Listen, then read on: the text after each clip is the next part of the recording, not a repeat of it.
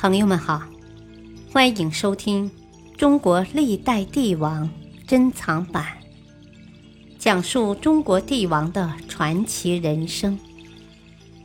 主编朱学勤，播讲汉乐。气吞宇内西汉，汉武帝刘彻。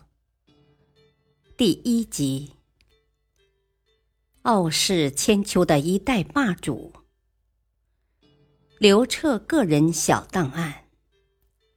姓名刘彻，初为刘志，年号建元、元朔、元宁等。出生景帝前元元年，公元前一五六年七月初七。卒年，武帝构元二年，公元前八七年二月，享年七十岁，执政五十四年，谥号孝武皇帝，庙号世宗，陵寝茂陵，父亲刘启，母亲王氏，配偶陈阿娇，卫子夫。子女六子五女，继位人刘弗陵、昭帝。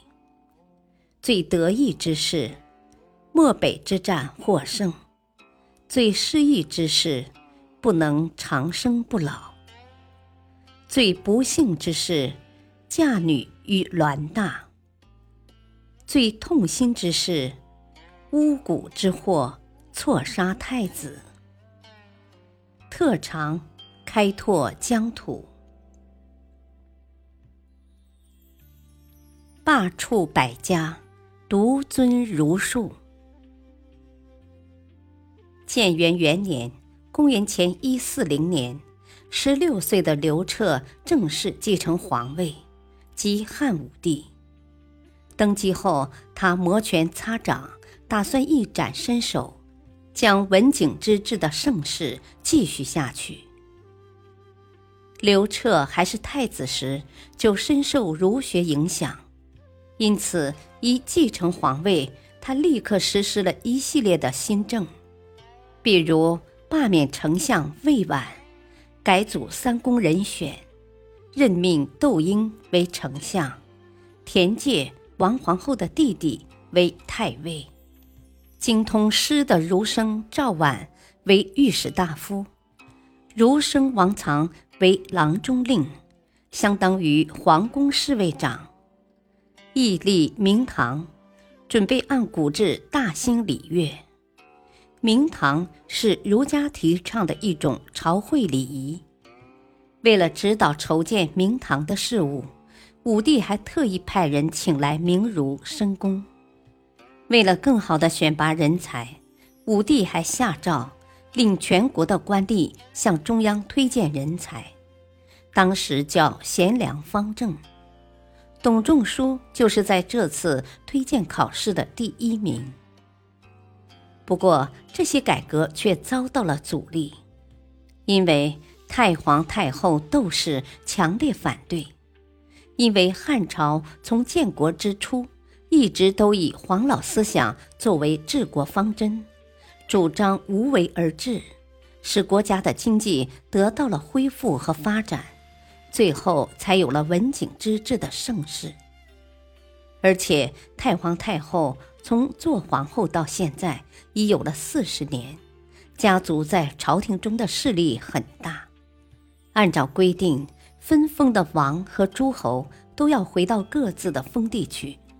但这些人不愿离开京城，他们互相勾结，常常做出一些违法乱纪的事。武帝对此颇为头疼。经过了解，武帝认为儒家思想可以根本解决这个问题。他认为汉朝先祖奉行的黄老之学，虽然对恢复、发展生产、稳定社会秩序起到了重要作用。但它的本质是姑息妥协的，这无疑阻碍了社会的进步，而且由于政府对农民控制的比较宽松，很多人为了逃避赋税而脱离户籍，变成亡人。如果政府对农民失去控制，当然不利于统治。另外，在西汉王朝妥协退让的政策下，匈奴势力一天天扩大，他们肆无忌惮地抢掠边境，这也直接关系到西汉政权的生死存亡。更严重的是，统治阶级内部也有矛盾。代表地方割据势力的异姓王虽然早已被消灭，同姓王的势力也大大减少，但一些皇室贵族、豪强地主和大商人势力膨胀，这些也对中央集权造成了潜在威胁。所以，当武帝召见董仲舒时，他提出了自己的一整套儒家治国思想。武帝听后非常赞赏。董仲舒，广川（今河北景县）人。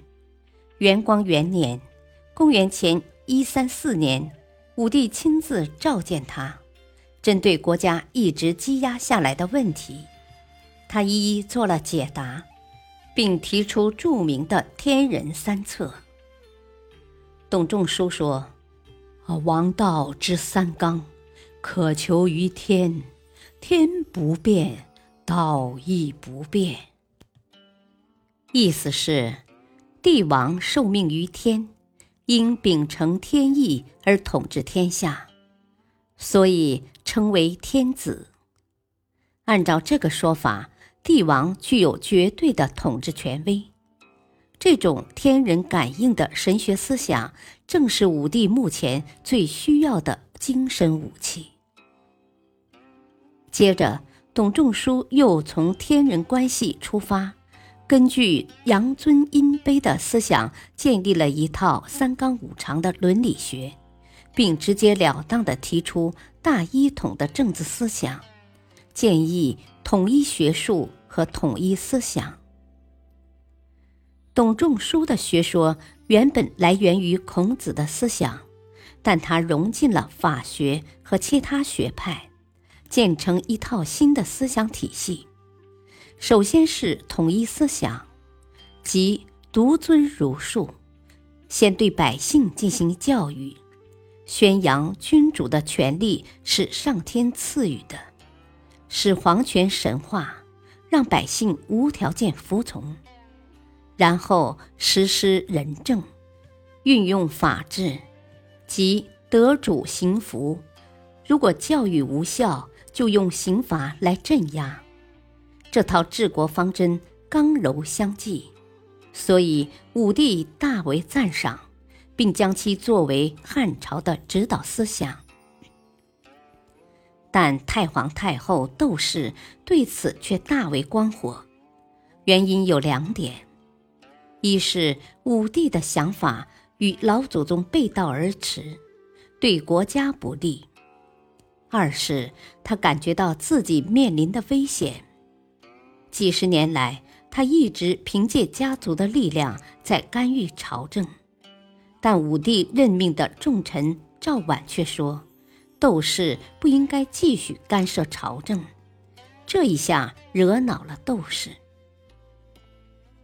这时，武帝还没有力量与奶奶窦氏较量，在窦氏的干预下，武帝被迫将赵绾和王藏下狱治罪，将丞相窦婴、太尉田介免职，然后由窦氏宠信的人接替了这些重要职位。他还放弃了筹建明堂的计划，申公因病回家。几年后就死了，这些对实施新政的武帝无疑是个打击。但他没有消沉，因为他还年轻，而窦氏已经垂垂老矣。四年后，也就是建元六年（公元前一三五年），年迈的窦氏终于去世，而王太后宠爱儿子，不干预政事。因此，二十二岁的武帝告别政治禁锢期，有了独立处理国家大事的权利。他马上将斗士的人一律罢免，重新启用田介做丞相，并采用了董仲舒的罢黜百家、独尊儒术的建议，开始加强中央集权，对付地方豪强势力。董仲舒的天人合一理论改变了汉朝一直以来的指导方针，由崇尚无为政治的黄老学说变为崇尚儒学的礼乐文章，不仅开启了汉代灿烂文化的先河，还形成了世子尊儒好学的一代风尚。借助政府的力量，儒学从诸子百家之一。迅速取得了绝对优势，并从此成为中国的主要哲学思想。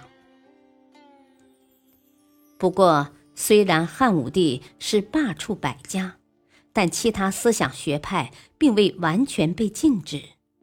儒家以外的学者不仅可以公开教学，很多人还能入朝为官。